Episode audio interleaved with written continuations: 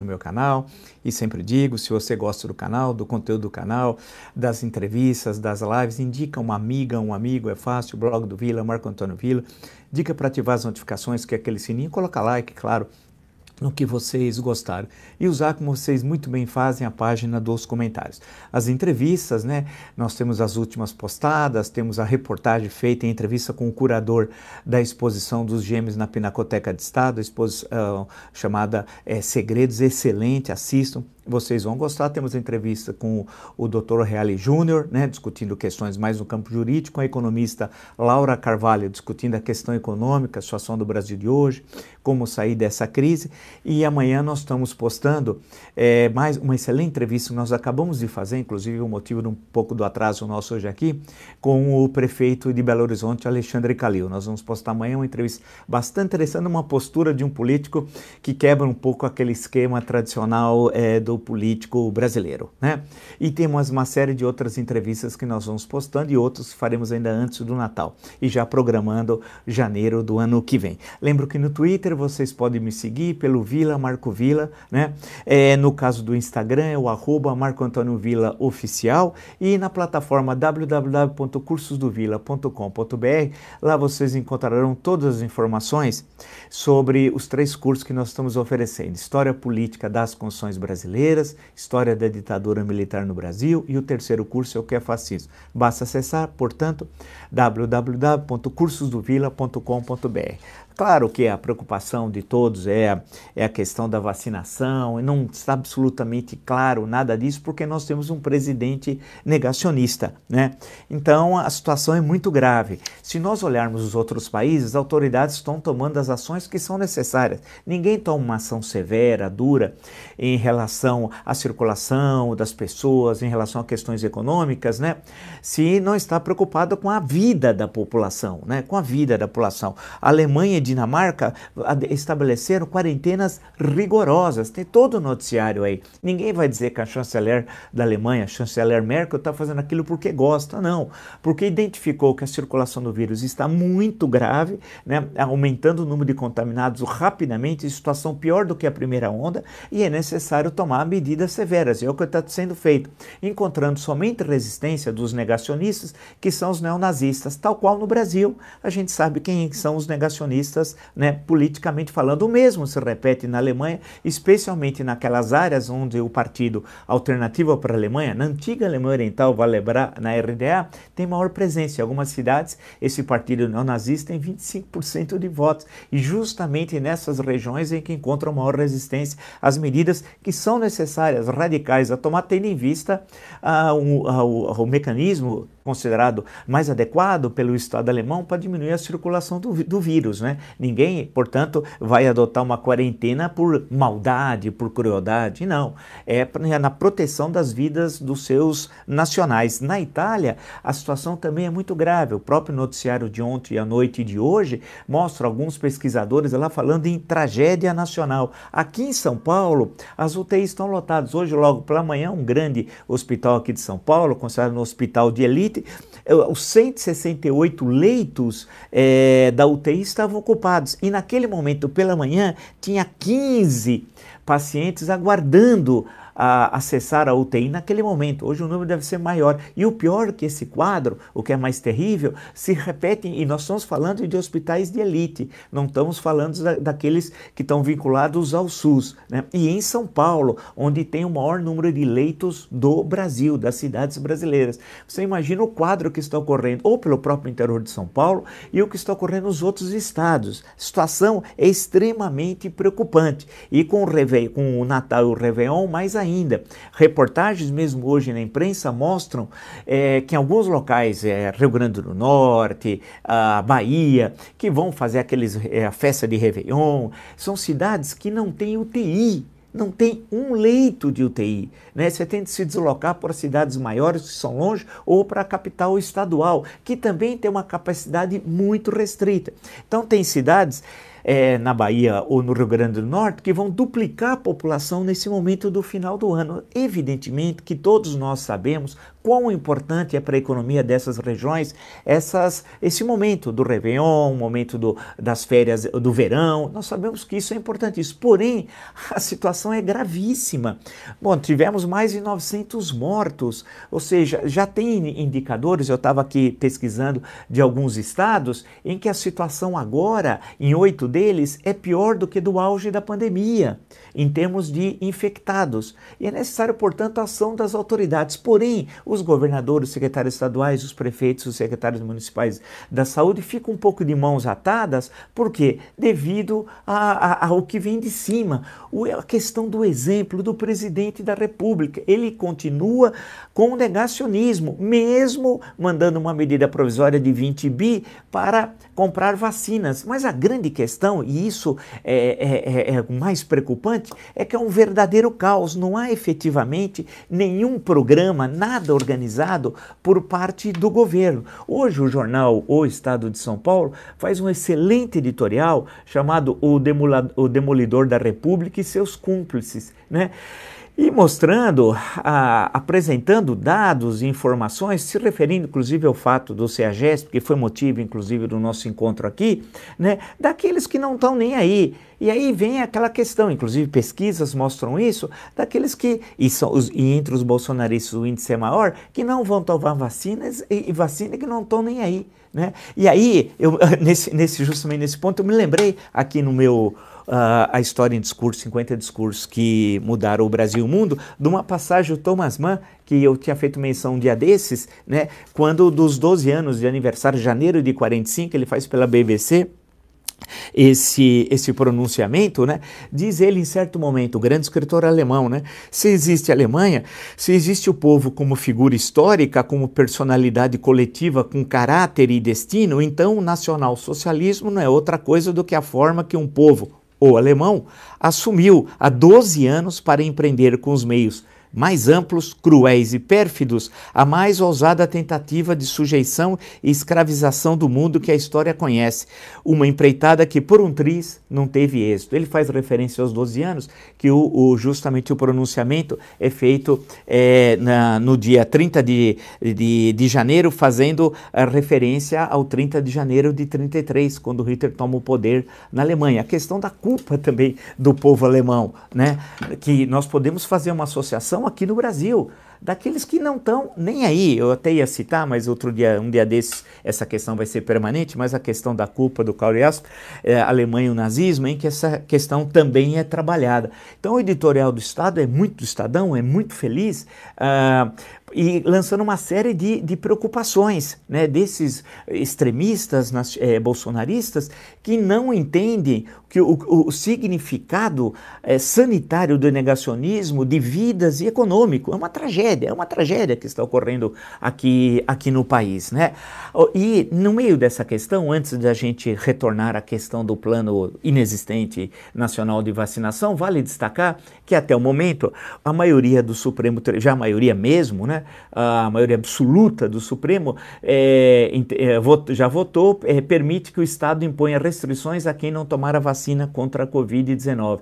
Ministros entendem que a vacinação compulsória pode ser implementada por medidas indiretas, como vedação a frequentar lugares ou exercer atividades. Aí é importante destacar a Lei 13.979 desse ano, desse ano, vale lembrar, de 6 de fevereiro desse ano, que o Bolsonaro assinou. E ele acho que não leu o que assinou, porque essa lei, inclusive, que é motivo de apreciação pelo Supremo Tribunal Federal, é, reza que para é, artigo 3 a cabeça do artigo, diz o seguinte: para enfrentamento da emergência de saúde pública de importância internacional de que trata essa lei, as autoridades poderão adotar, no âmbito de suas competências, entre outras, as seguintes medidas: 1. Um, um, isolamento, 2. quarentena, 3. determinação de realização compulsória de exames médicos, testes laboratoriais, coleta de amostras clínicas, vacinação e outras medidas profiláticas ou,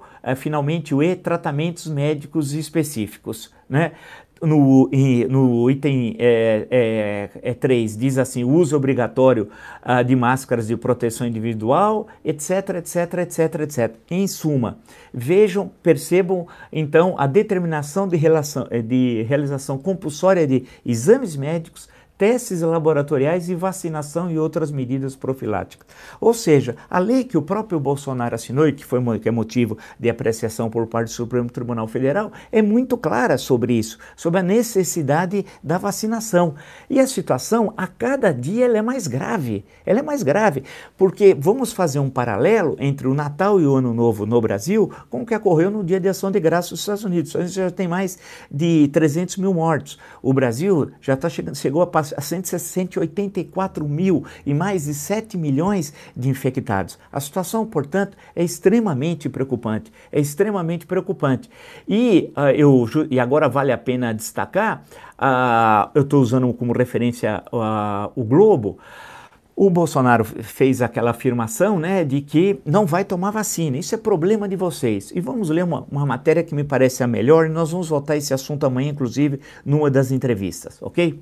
Todas as vacinas aprovadas até agora no mundo foram em caráter emergencial, mas nenhum, nenhum governo exigiu termo semelhante, aquele termo de responsabilidade. Isso não existe em nenhum lugar do mundo. Registre-se em nenhum lugar do mundo. Vacina aprovada em caráter emergencial não é teste, nem a população vacinada é voluntária, né? Explicam os cientistas tal. Continua a matéria. Se a Anvisa aprova, mesmo em caráter emergencial, ela chancela, chancela a vacina, né? É, e diz uh, em certo momento a matéria, esse tipo de atitude que o Bolsonaro faz, de jogar dúvidas sobre a vacina, dizendo que não vai tomar, olha, se tiver qualquer problema, isso é com você, não é conosco, né? Esse tipo de atitude semeia dúvidas absolutamente desnecessárias e abala a confiança da população. Historicamente, aqui no Brasil, os brasileiros sempre aderiram à vacinação. Quantas campanhas de vacinação você que me acompanha já não viu ao longo da história? Inúmeras, inúmeras. A urgência e a necessidade de imunizantes são consenso entre os cientistas. Também há uma clara mensagem de negação da ciência por parte do Bolsonaro. Isso é tudo que não, nesse momento, que nós não precisamos, né? Justamente no momento que o número de infectados aumenta e de mortes idem, né? É, a questão, portanto, que se coloca é a adesão à, à vacinação. Só isso, só isso nos livrará da pandemia. Só isso, né?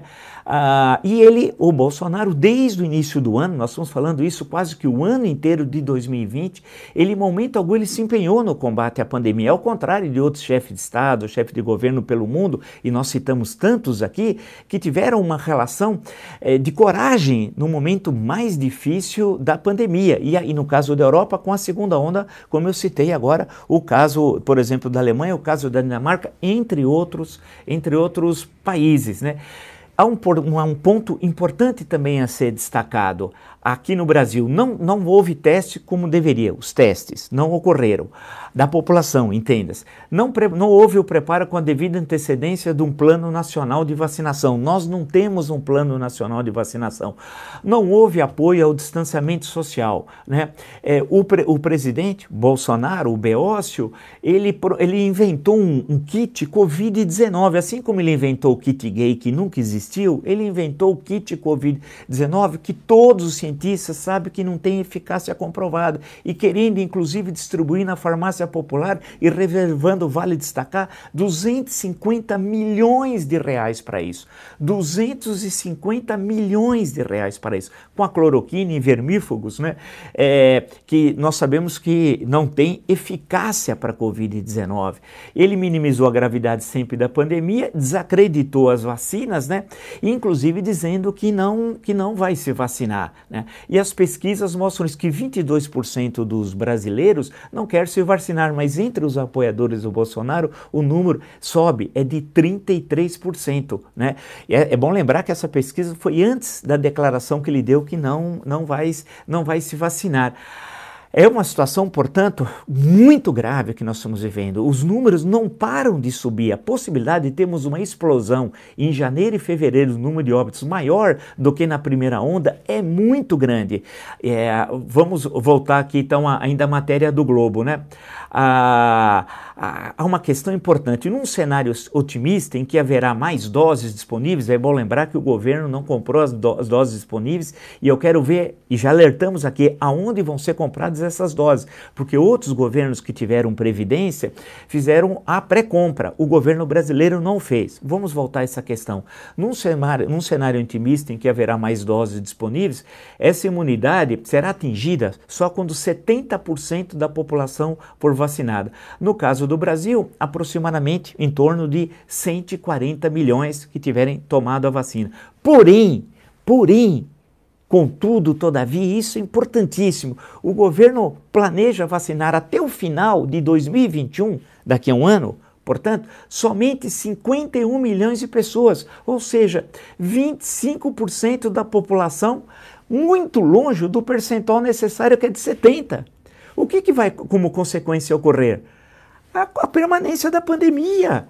É um negócio inacreditável. Você faz um plano que não segue o básico do conhecimento científico. E por quê? Porque toda a equipe técnica do Ministério da Saúde foi substituída por militares, mas e pior, por militares que desconhecem a saúde pública. Não são militares especialistas em saúde pública, né, infectologia, nada disso. Nada disso. É igual o Pazuello, que não tem a mínima competência. Eu não entendo como é que a população ainda brasileira não reagiu é, frente a isso, que vai ser uma, um genocídio. Volto a dizer, os especialistas dizem é necessário 70% de imunização, 140 milhões de brasileiros. O governo diz que vai é, imunizar somente 51 milhões, ou seja, 25% quando é necessário 140, que são 70%. Ou seja, nós vamos trazer para 2021 a pandemia de 2020 no ápice dela. O significado disso em termos de vidas vai ser devastador. Em termos econômicos, idem, idem. Né? E isso não é terrorismo, não é apregoar o caos. Pelo contrário, é alertar as autoridades e principalmente para que a sociedade pressione os dirigentes para que eles ajam rapidamente, antes que seja tarde. Né? Ah, então nós estamos, tem as, todas as populações vulneráveis, né? É, é, é, fundamental a imunidade coletiva e ela só vai ser efetivamente realizada, planejada e controlada quando se tiver programas de vacinação devidamente estruturados. E o Brasil teve ao longo da sua história esses programas. Não é que para nós é uma novidade, não. É que o governo quer ignorar, inclusive, toda a tradição que o Brasil tem. O Brasil é o país que mais vacina no mundo e gratuitamente. Então não há nenhum obstáculo a não ser o negacionismo genocida e criminoso de Jair Bolsonaro e sua caterva. É essa a questão. Faltam recursos? Não. Falta questão técnica? Não. Falta experiência? Não.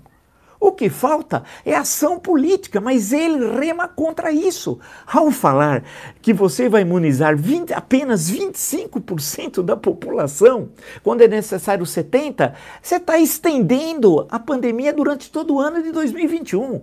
E pior, contra o distanciamento é, social, contra a utilização de máscaras e todas as formas de prevenção. O que vai ocorrer? O que nós estamos assistindo? A disparada no número de, de infectados e do número de óbitos. E isso é óbvio. E ainda eles não têm a data. Fala, ora é meados de fevereiro, ora é março, meados de. Mas caramba, ele diz, o Pazuello, que há uma ansiedade. Como uma ansiedade? Nós temos de enfrentar essa questão, porque sem a vacinação de forma científica, com um programa organizado e em massa, nós não vamos sair dessa. Nós vamos atingir rapidamente 200 mil, 210 mil, 220 mil óbitos. E o país vai estar economicamente paralisado. Quer dizer, isso segundo todos os levantamentos científicos, não é um levantamento, é todos. É, é um negócio inacreditável. O doutor Gonçalo Vecina, que já foi entrevistado no nosso canal, eu estive é, é, na, no Jornal da Cultura, dividindo a bancada com ele, ele apresenta hoje no jornal Estado de São Paulo também um artigo colocando uma série de preocupações de, de, de, que nós é, gravíssimas, né? E ele foi o primeiro presidente da Anvisa, vale destacar, né? E ele foi estudar o documento que o governo apresentou e diz ele, talvez a maior fragilidade do documento seja continuar ignorando o estágio de compromisso assumido pelo Butantan com a fábrica chinesa. Já existe produto no Brasil, repito, já existe produto no Brasil, diz o Dr. Vecina. Tem vacina chinesa embalada no Brasil, tem vacina pronta para ser embalada. Milhões de doses. Assim que o Butantan entrar com a documentação, que deve ocorrer no dia 23, a Anvisa deve emitir o seu parecer. Re aceitando registrando, o Butantan terá condições de oferecer ao povo brasileiro cerca de 40 milhões de doses de vacina segura e eficaz que não está no radar das autoridades. Isso é uma coisa inacreditável. Por quê? Porque para o, o, Bolsonaro há uma disputa política. E a questão que se coloca hoje não é de disputa política. O mesmo doutor Vecina, hoje no jornal O Globo, também é entrevistado, está realmente extremamente preocupado com essa situação. É, diz ele que o governo insiste em ignorar o acordo do Instituto Butantan, que pode garantir o fornecimento ao país dos 140 milhões de doses necessárias. Diz o Dr. Vecina, o Brasil precisa dessas vacinas. É inexplicável e surpreendente a forma como se manifestou em relação à Coronavac. A única coisa que o Brasil pode aceitar, diz o Dr. Vecina, é que São Paulo entre no plano nacional e o Brasil use as vacinas que estão no Butantan. Ah, diz o, o, o doutor Vecina, primeiro presidente da Anvisa, vamos sempre destacar, secretário já foi municipal de saúde, grande especialista na área sanitária, diz ele. Bolsonaro deixa São Paulo de mãos atadas. O governo federal não tem vacina para entregar. São Paulo tem vacina, mas não pode usar o projeto. Quer dizer, é um negócio assim inacreditável que nós estamos vendo, um negócio assim inacreditável e a necessidade que tem, portanto, dos governadores e dos prefeitos entrarem em campo e já estão entrando em campo. Quantos não vieram no Butantan, governadores e prefeitos, e já fazendo uma pré-compra? Agora veja a absoluta desorganização, porque os prefeitos estão desesperados, com razão, né? Alguns olhando inclusive para a vacina russa, tem o caso do Paraná, as autoridades do Paraná, né? Ah, ah, tem a questão do Piauí, ah, ou seja, a desorganização é tão grande que cada governador ou cada prefeito, depende da realidade de cada lugar, está tomando a iniciativa para proteger a sua população corretamente, vale lembrar, estão sendo responsáveis, porque o governo federal é irresponsável.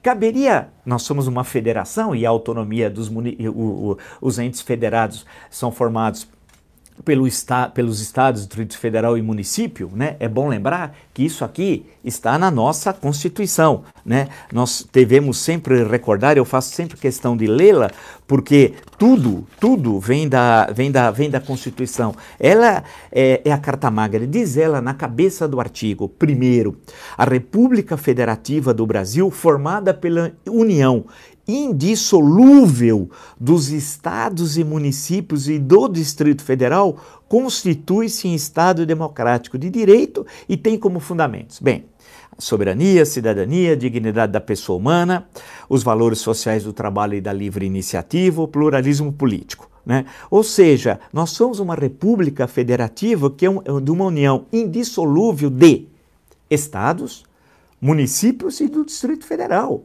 Então, o que está ocorrendo, e seguindo o que determina a Constituição, é que os governadores e prefeitos estão agindo. E agindo é, rapidamente. Por quê? Porque não encontram guarida no governo federal. É inacreditável. o que o Pazuello tem feito, especialmente nesses últimos dias, e, a, e é com a disparada da, do, da, dos infectados e o número de óbitos, ele mostra a sua inépcia, a sua incompetência teria de haver uma mudança radical no Ministério da Saúde, com um novo ministro, uma nova equipe, mas mais do que isso, uma mudança de concepção do presidente da República, de responsabilidade frente ao que está vivendo, o que nós estamos vivendo. Porém, isso não deve ocorrer. Infelizmente, porque ele não só deixou bem claro que ele é contra a vacina, não vai se vacinar, não vai fazer nenhuma campanha, fazer como uh, os três presidentes americanos, Clinton, é, é Bush, e Obama vão ser os primeiros, querem se vacinar para ser um exemplo às, às populações, incentivando as, a, a, imunização. E o plano apresentado pelo Pazuello, o Bolsonaro, tenho certeza que sequer olhou o plano, fala em imunizar somente 25% da população, como eu citei anteriormente, quando todos os especialistas dizem que a imunização tem de ser de 70%, no caso de, de 50 milhões. E o que o, o governo está propondo é absolutamente insuficiente, insuficiente. E o que vai ocorrer, e, e diz o governo que vai fazer é, imunizar 25% no decorrer do ano de 2021. Então, enquanto isso, o vírus está circulando, circulando, contaminando, matando e paralisando as atividades econômicas.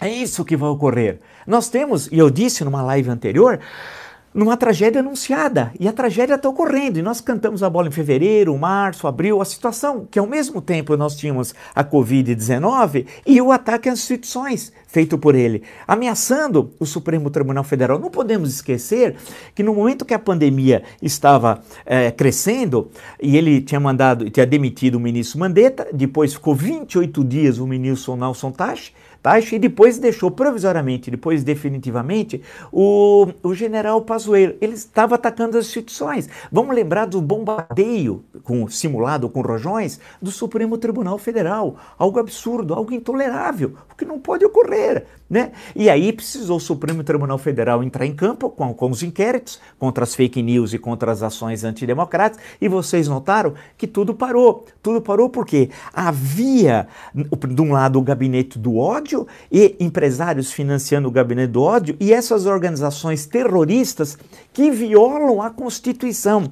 E vale a pena voltar à Constituição especialmente ao artigo ao artigo 5 da Constituição, que diz o seguinte, que é o artigo mais longo e brilhante, é o artigo de ouro, diz o seguinte: é, inciso 44 do artigo 5 consulte aí, se não tiver a Constituição, entra no Google. Inciso é, 44 do artigo 5 reza que constitui crime inafiançável e imprescritível a ação de grupos armados, civis ou militares, contra a ordem constitucional e o Estado democrático de direito. Relendo, porque isso é fundamental uh, nesse momento que nós estamos vivendo, nesse terrível ano de 2020. Constitui crime inafiançável e imprescritível a ação de grupos armados, civis ou militares, contra a ordem constitucional e o Estado democrático de direito, inciso 44 do artigo 5 e foi com base nisso que o Supremo, entre outras coisas, que o Supremo entrou em campo com os dois inquéritos e percebam como eles tiveram de recuar no processo eleitoral, veja como diminuiu a circulação de fake news. Segundo, aquela ação daqueles grupos armados, lembra daquela senhora que chegava com um motorista particular em Brasília, dizia que tinha 300 no grupo dela, não tinha sequer 30, de motorista particular, ela sentada no banco de trás, quem é que pagava aquele carro? Quem é que pagava aquela casa que ela morava? Né? A investigação começou, acabou tudo. Acabou tudo por quê? Porque foi necessário a ação do que determina a Constituição. A questão que se coloca agora, nós vamos ter ainda, infelizmente, muito cedo, uma contradição, porque o presidente não vai agir. O executivo federal tendo à frente o Bolsonaro, ele conspira contra a saúde de 212 milhões de brasileiros. Ele é um genocida, sim. Porque na medida em que, através do seu ministro, braço da presidência da República, ministro da Saúde, ele diz que vai imunizar no decorrer do ano, não é do primeiro trimestre, não, do ano, 25%.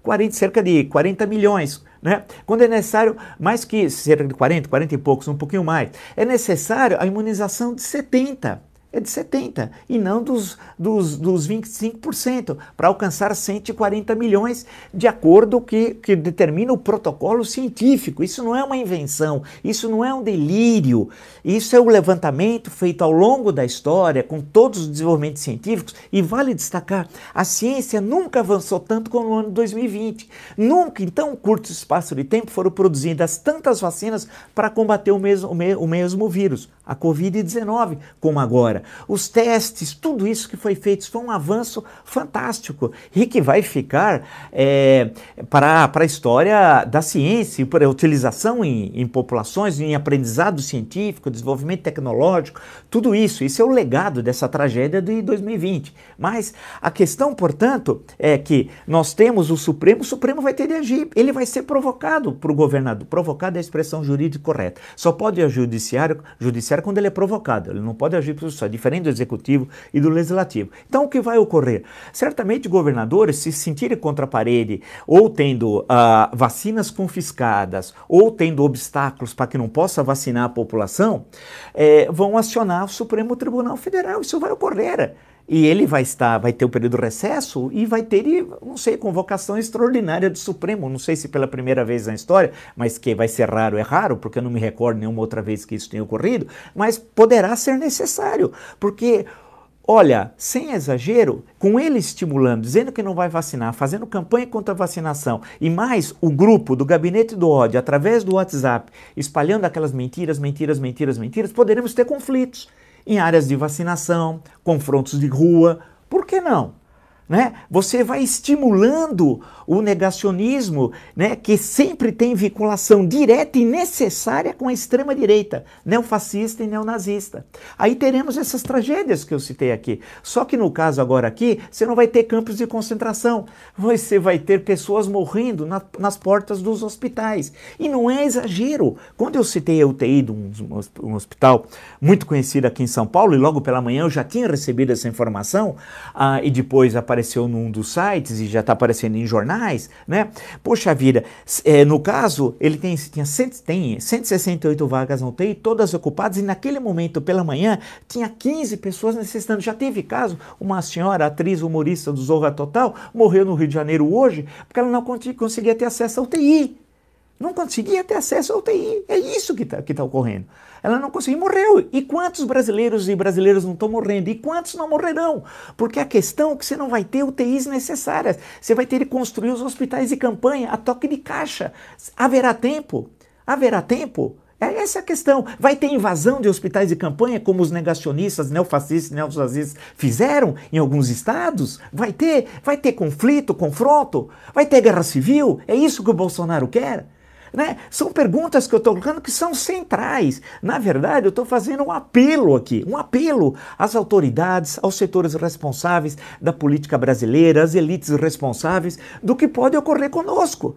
Se nós temos na presidência na, na República um beócio, no sentido clássico, que é a expressão, a expressão nasceu na Grécia Antiga, tem as suas razões, mas não vou explicar lá. Interessa como ela é utilizada no Ocidente e no Brasil em particular. Temos uma, pe uma pessoa que tem um vocabulário de 500 palavras, um negacionista, uma pessoa que quebra o decoro e a Lei 1079 de 10 de abril de 50, todo santo dia, né? É, tem ações diplomáticas irresponsáveis. O Brasil hoje é um Estado páreo, a economia não tem plano, não tem nada, mas suplantando tudo isso, que já é muito, que levaria um processo de impeachment em outras épocas, nós temos a vida de 212 milhões de brasileiros. E isso é mais importante do que tudo que eu falei, porque tudo é possível consertar.